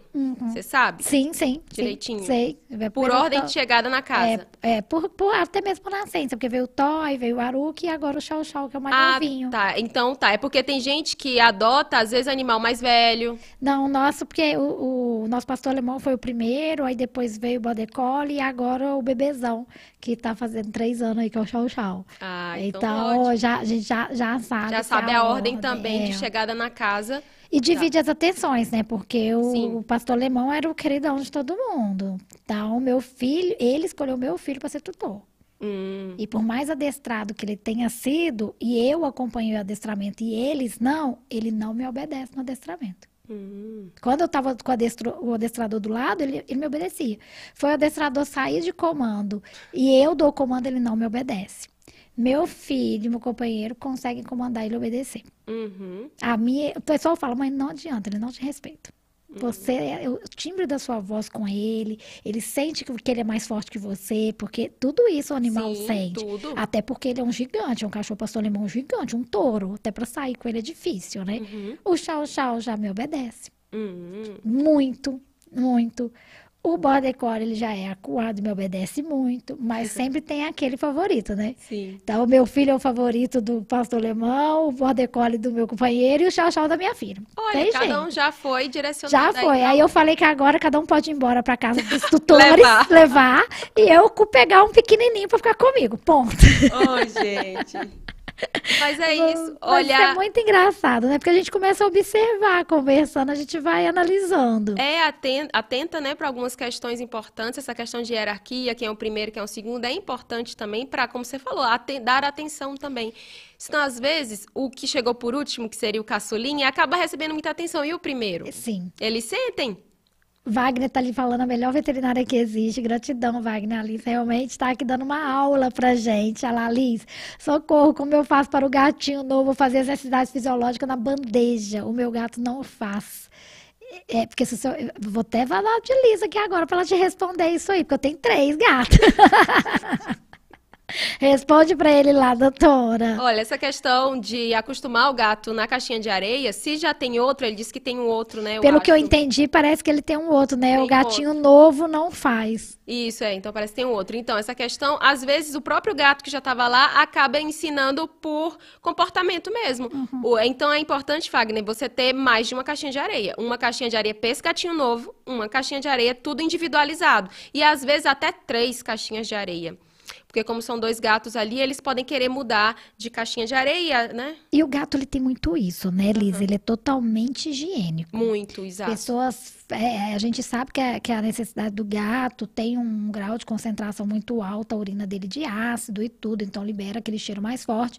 Mas o gato, ele é o bicho mais higiênico, gente. Falo aqui tutora de três, porque e lá em casa são três gatos e eu tenho três caixas espalhadas. Aham. Então, assim, só que os meus foram um acompanhando o outro no comportamento. Mas tem um problema na ração. Aonde a ração, uma bota a boca, a outra não bota. Não bota. Não bota. Aí eu tenho que pegar a ração, desvirar toda ela na ração, misturar e botar de novo. Porque eles sentem até o odor da saliva. Isso é verdade. sim. Então, e olha que eu tenho três e tenho quatro vasilhas separadas. Quando eu chego em casa, Mia, Mia, Mia, Mia, Mia, aí eu falo, mas tem ração aqui. Aí ela olha pra ração, olha pra mim, olha pra ração pra mim, eu já sei. Pego a ração, desviro tudo, depois vou lá e coloco tudo novo. Aí eles vão lá e comem. Eu falo, vocês são muito chato, mas o gato tem esse comportamento. Às vezes, até o Fagner tá tendo problema, porque o grande, o pequenininho, não tá sentindo bem indo na areia do grande, Isso, né? exatamente. Então ele não quer estar ali em contato com nada do gato grande. Isso. Ele quer a dele, ele tá enciumado. Põe uma nova aí, depois conta pra gente, Fagner. Manda mensagem pra gente contando como é que foi o resultado aí. Se ele foi na caixinha que é dele, né? Exato. É muito importante. Isso é muito importante. Comportamento é isso, gente. É você aprender com os bichinhos e tal, né? Agora, doutora Liz, conta pra gente onde você atende, como que é a forma de atendimento. Então, eu atendo de forma presencial na Vet Healing, a clínica que eu falei é, no começo da entrevista. A Vet Healing fica na, na rua Rio Grande do Sul, no, no bairro Santo Agostinho. Legal, legal. Então, lá eu atendo uma vez na semana de forma presencial, tá? E é por agendamento. E também atendo online. Online já é a maior parte do tempo, tá? E online eu atuo com uma, com uma ressalva, que na cidade que você more, que tem um médico veterinário. Ah, é bom você falar isso. É, que possa, inclusive, a trabalhar, atuar de forma emergencial. Porque eu, à distância, não posso fazer muita coisa, principalmente se o problema for emergencial. Né? Então, eu tenho um horário também de fechamento ali da agenda, do WhatsApp. Então, se ocorrer uma emergência, sei lá, 8 horas da noite, eu não vou olhar. Então, é importante que tenha, inclusive, um, um hospital veterinário perto de você, que você tenha um contato, que você possa ir. Aí depois, claro. O online, vamos pedir o diretor para colocar ali qual o seu Instagram também, para o pessoal procurar. Uhum. E é só entrar em contato lá, Sim, doutora? o agendamento é feito pelo Instagram ou pelo número de WhatsApp. Ah, legal. Então, esse é o meu, meu o programa bebê.tv. Vocês também podem mandar para a gente qualquer coisa encaminhar para a doutora Liz, se vocês não conseguirem contato com ela. E doutora Liz, doutora ponto Liz Alves, né, doutora, para que vocês possam estar tá fazendo esse agendamento. Agora eu quero falar com você, o telefone está aí na tela de vocês. Agora eu quero falar e contar um pouquinho, que já vieram inúmeras mensagens ali, eu fui ah. lendo aqui no tela, na tela, sobre o seu curso. Explica pra gente tudo sobre o curso, como que funciona, para que público ele é direcionado, tá? Quanto tempo, o que, que precisa de base. Vou deixar você bem à vontade contando aí o seu Ai, curso. Obrigada. E principalmente o motivo, né? Por que, que você o trouxe. Uhum. Então, o curso, ele é aberto para o público, público geral. Então, para todo todas as pessoas que gostam de animais, que têm essa afinidade, não só tutores, né, pessoas que já têm um animalzinho dentro de casa, mas que gostam de ajudar outros animais também, né, animais que estão na rua, por exemplo, ou animais de conhecidos, tem gente que não tem seu bichinho em casa, mas a mãe tem, o irmão tem, gosta de ajudar, nos finais de semana vai, ou seja, que tem essa afinidade com, com os animais e gostaria de ajudá-los de alguma forma. Então, a comunicação animal é muito para a gente poder estreitar esses laços e saber ainda mais as necessidades reais do seu bichinho, porque você vai estar tá perguntando especificamente para ele, com essa conexão ali, como eu falei, do silêncio, do amor, de coração para coração. Então, toda essa conexão com a comunicação animal é possível, a gente consegue estreitar laços e aprofundar nas necessidades do nosso animal. Então, para a gente ter benefícios no dia a dia e também situações, às vezes, angustiantes, pontuais, momentos de viagem, às vezes a gente está viajando, não sabe bem como ele está então, a distância, como eu falei para você, a comunicação animal também funciona à distância. Então, a distância, independente de onde você estiver, você pode silenciar, fechar os olhos e entrar em conexão com o seu animal à distância para saber como ele está. Vocês podem transmitir mensagens por meio, inclusive, da telepatia. Que legal, que legal. Então, é. o curso ele está aberto, tá aberto. para as pessoas que queiram participar. Como que faz a inscrição? Porque eu já recebi pergunta ali também de, inscrição. de como que faz a inscrição, qual o canal que faz a inscrição, como que funciona, é. tempo do curso também. Já me perguntaram ali que eu lembro que passou perguntas. É muito importante mesmo, porque uma das coisas que eu vejo que hoje em dia tem tanta informação e tem tanto curso que às vezes as pessoas pensam assim, é. mas será que eu vou dar conta, é, né, exatamente. de fazer esse curso? Eu tô com tanto compromisso e foi pensando nisso que eu coloquei dois anos de acesso. Então, em dois anos, até dois anos, comprando, no caso, as vendas abrem dia 30. Então, do dia 30 de janeiro até dia 30 de janeiro de 2024, né? Isso, uhum. né? A gente tem 2023, até 2025. 25. Isso, até 2025, você vai ter acesso na Hotmart. Então vai ser na Hotmart, onde as aulas vão estar gravadas. Você assiste no seu tempo. Se quiser pausar, você pausa. Tem exercícios, então você para ali, faz o exercício que, que eu indiquei de fazer, depois dá continuidade nas aulas, né? Teóricas. Então tem muita teoria para embasamento científico, que é inclusive um dos pilares da minha metodologia, pilar científico. Inclusive para você poder transmitir essas informações de uma forma mais concisa e segura para a uhum. pessoa que te procura, né? Legal. Senão fica uma coisa muito aérea. Ah, e o que é? Ah, eu não sei explicar. Então, ter esse embasamento é um dos pilares. Né? Então, essa metodologia é, foi baseada pela experiência mesmo que eu tive, eu só estou nessa parte de comunicação animal, só nessa parte há três anos. Só Nossa, nessa parte de comunicação animal. Tirando as outras práticas, uhum. né? Que tem bem mais tempo. Então, durante esses três anos, eu fui desenvolvendo bem essa parte dessa metodologia.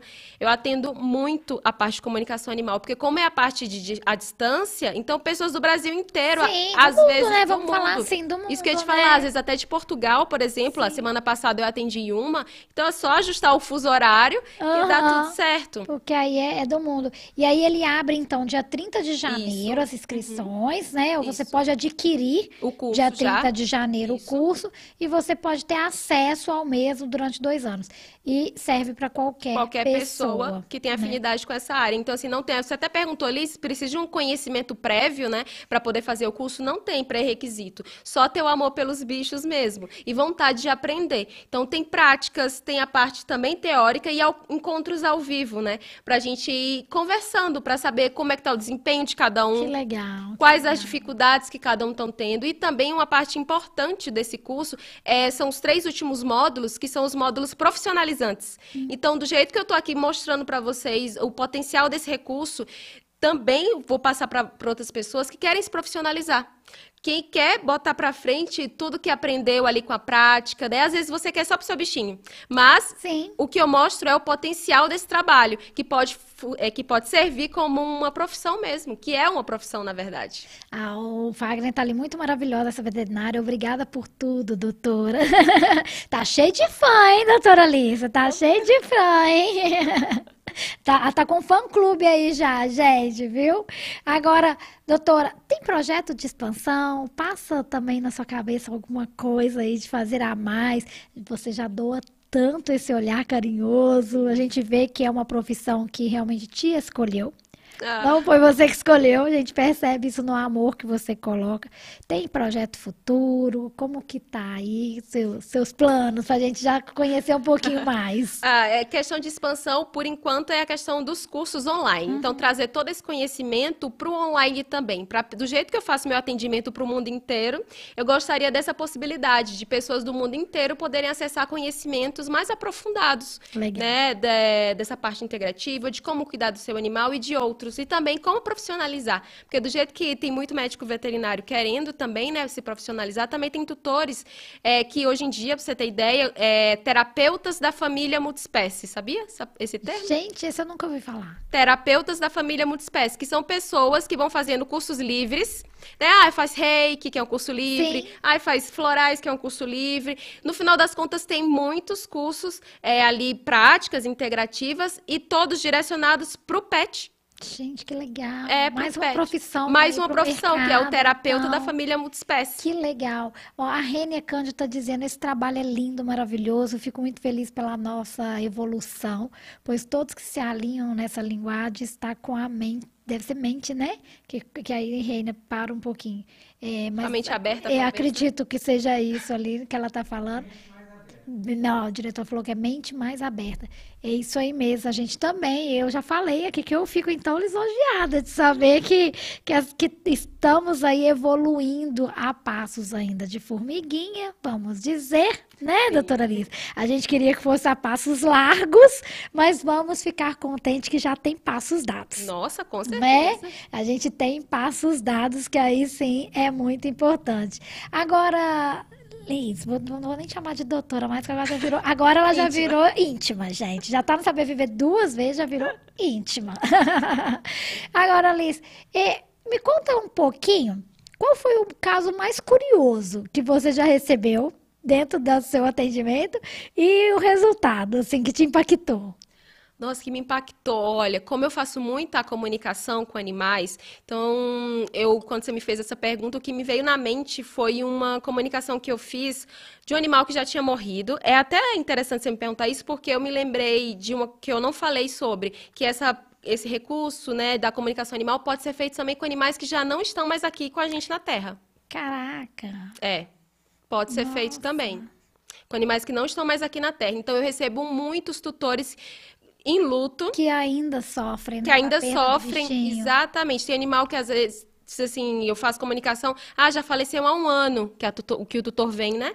Pedindo comunicação. E é possível fazer. Então, não tem um mínimo de tempo e nem tem nenhum máximo também. Tipo assim, ah, meu animal está recém-nascido e ele está com um problema. Você pode fazer a comunicação? Posso. Então, não tem um mínimo e também não tem um máximo. Até essa questão de limite de tempo e espaço. Ah, ele não está mais no planeta Terra, não tem problema. Né? Na Terra, aqui encarnado, né?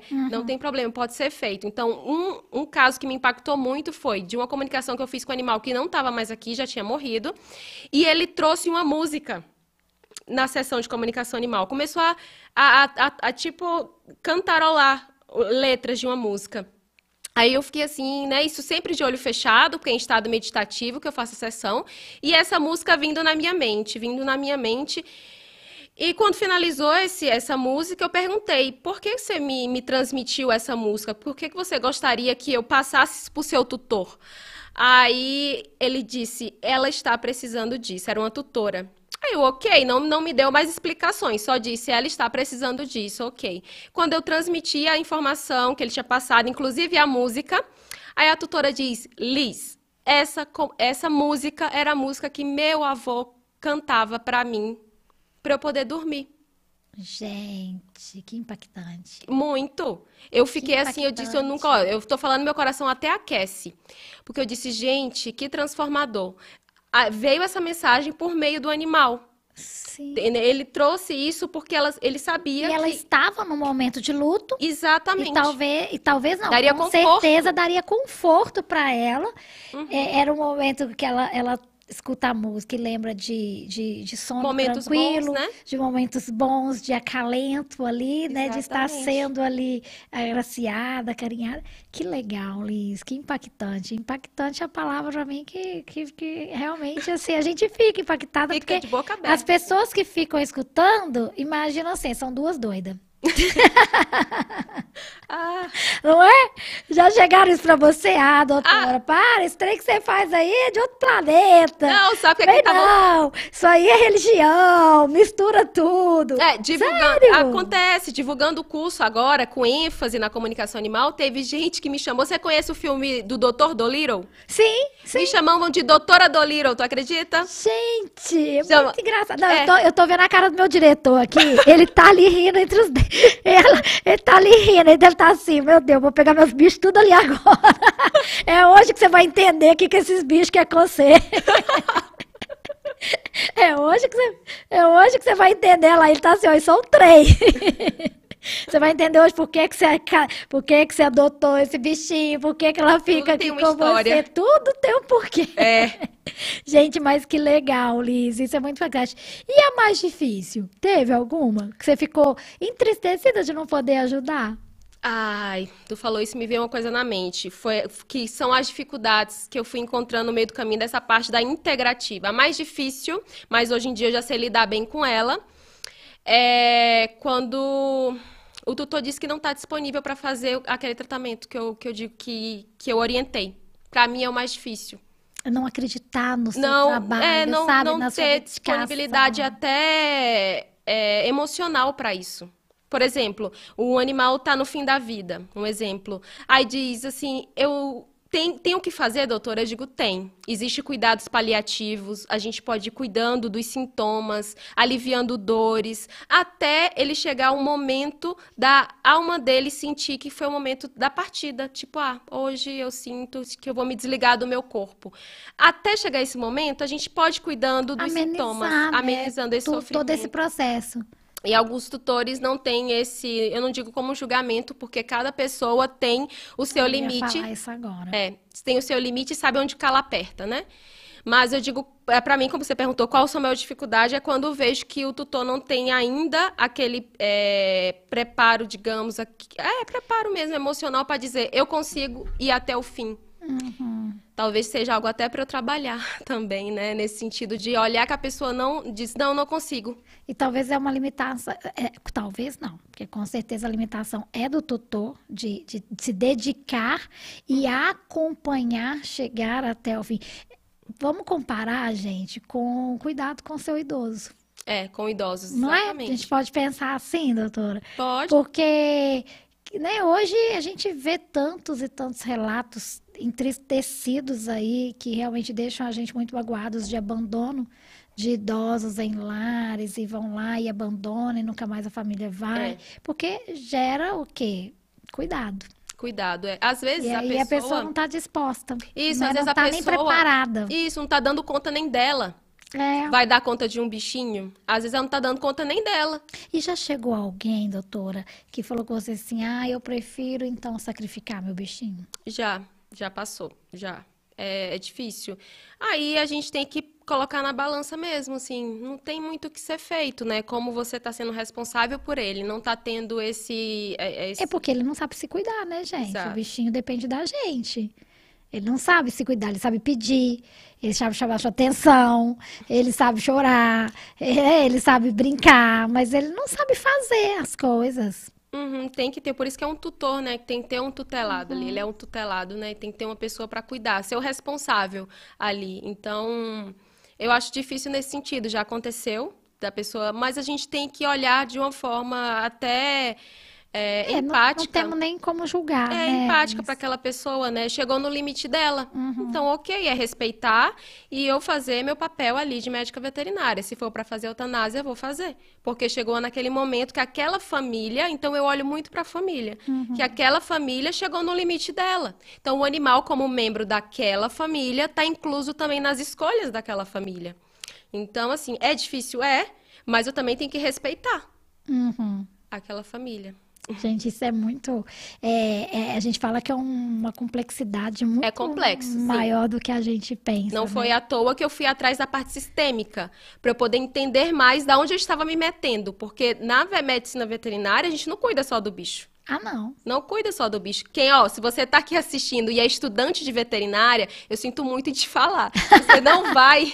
você vai virar é. psicólogo do, da, do tutor. Você vai virar ali, ó, terapeuta. É, a gente vai cuidar da família. Você, o animal, eu digo muito que ele é porta de entrada para a família. Hum, mas é mesmo. Então ele chega para nós, médicos veterinários, como porta de entrada para a gente olhar a família. Quando a gente consegue olhar para todo mundo que está ali na família, não só para o bicho, isso transforma uma família. Por isso que eu boto na minha bio mais de 500 famílias transformadas. Foi a partir do momento que eu comecei a trabalhar de forma integrativa e olhar para todos, não só para a doença daquele bichinho. Isso faz total diferença, gente.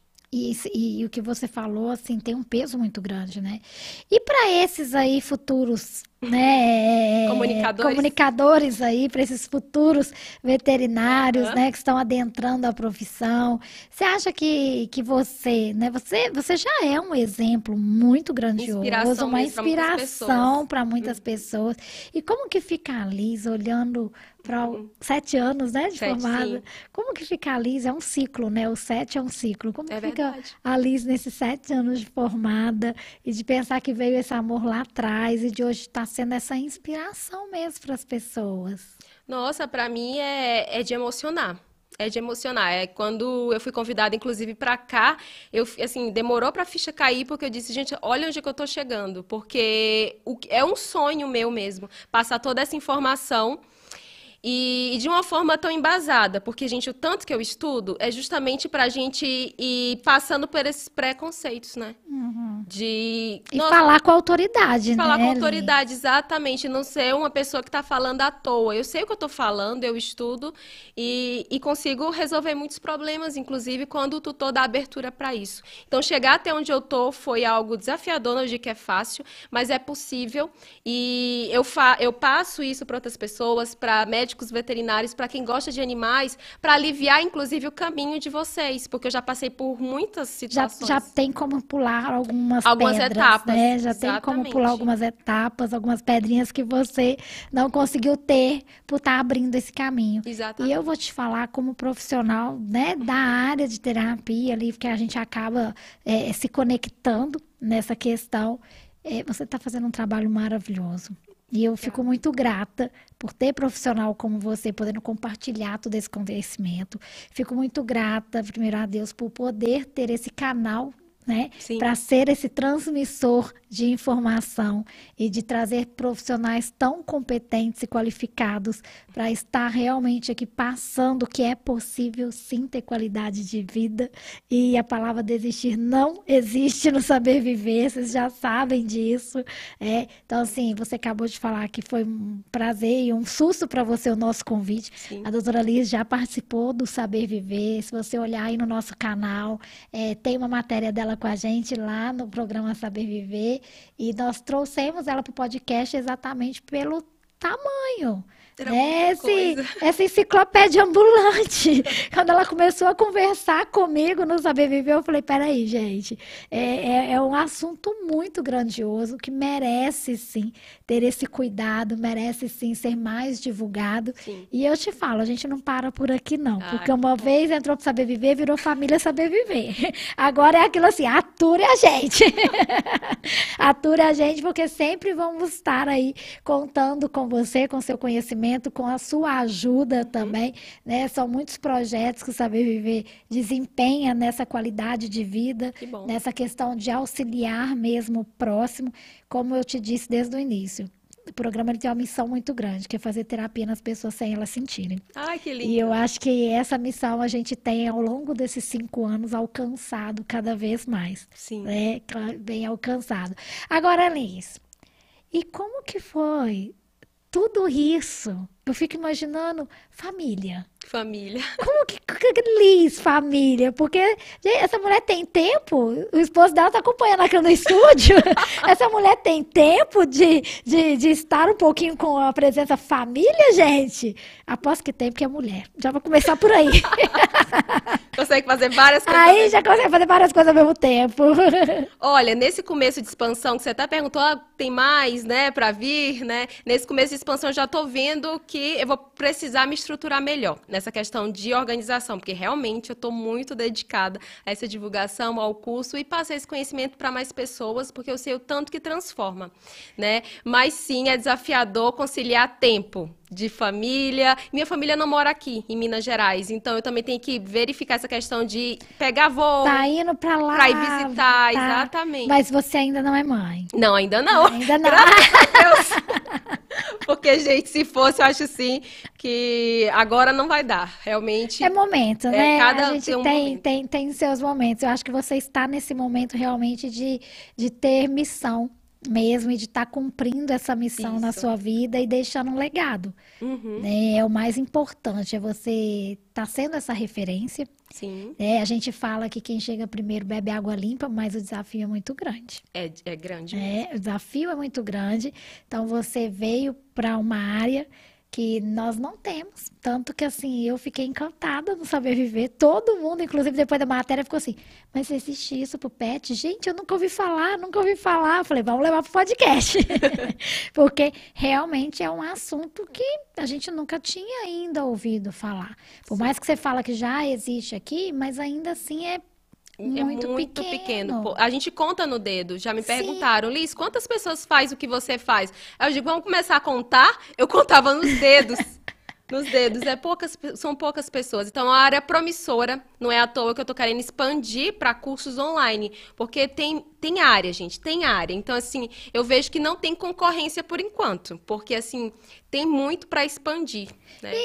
E eu não sei se você concorda comigo, mas quando a gente fala em concorrência, eu, eu como empreendo muito, eu Uhum. gosto muito de empreender, eu sou muito empreendedora nata, eu falo, a gente não tem que preocupar com concorrência, porque nós Somos somos, únicos, né? Então, numa turma formam quantos com você? É verdade. Só na Não minha é? turma, eu acho que foram 16 só. Então, numa Uhum. turma formaram quantos com você? Todos aprenderam Cada o um. mesmo que você, certo? Já começa por aí. Agora a estrela brilha separado para cada um, É verdade. né? E aí depende muito da gente. Aí é do esforço individual. É um Uhum. conceito do empreendedorismo que a gente chama de 1090. Então, é uma questão mesmo do empreender, tá?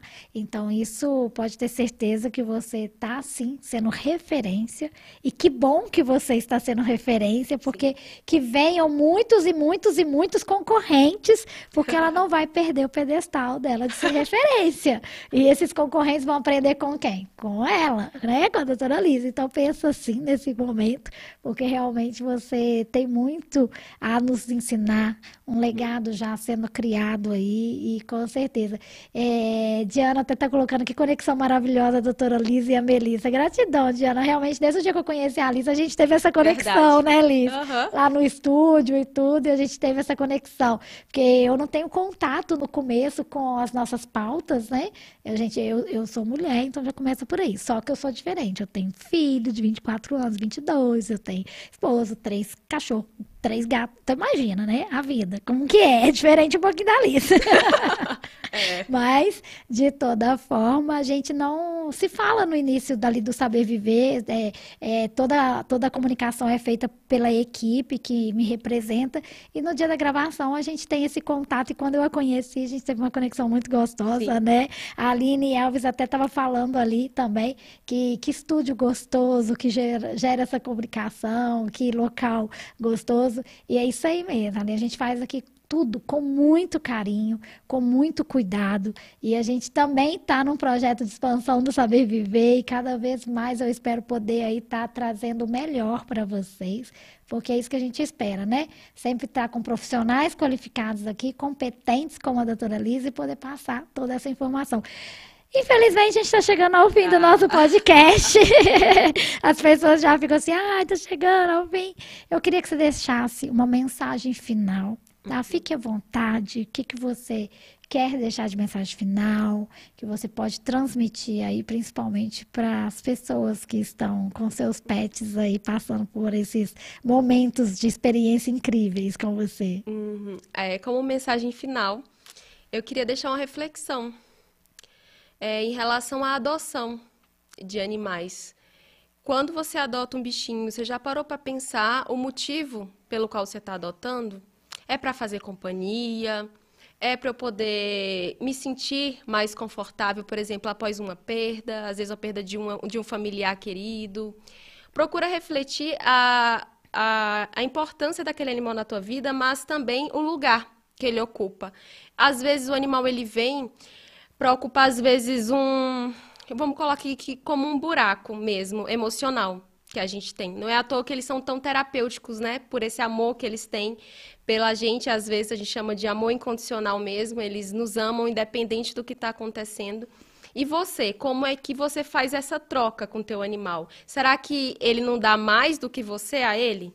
Como é que tá essa troca? Porque ele reconhece, né? Uhum. O bichinho que é adotado, ele reconhece. Ele reconhece. Ver essa troca é importante também. O equilíbrio da relação. Como é que tá o equilíbrio da relação de vocês? Nos atendimentos eu vejo muito que às vezes falta o equilíbrio. O animal doa, se doa, se doa. E a gente está se doando a ele? Né? No dia a dia, o que é que pode estar faltando? Então, essas reflexões, às vezes a gente muda de casa e, ah, eu não posso levar ele para minha casa, acaba é, entregando ele para outra pessoa. Nesses momentos, eu coloco como reflexão. E, e que lugar que ele está na tua vida? É bem mais profundo essa questão. Sim. Doutora, muito obrigada pela sua participação conosco, viu? Já fica aqui o nosso convite para vir mais vezes, estar aí fazendo outras coisas dentro do Saber Viver. Eu acho que a gente tem muita coisa ainda para explorar da doutora. Com certeza, tá todo mundo aí dando parabéns para você, parabéns para o programa, gostou da conversa, foi maravilhoso. Gente, gratidão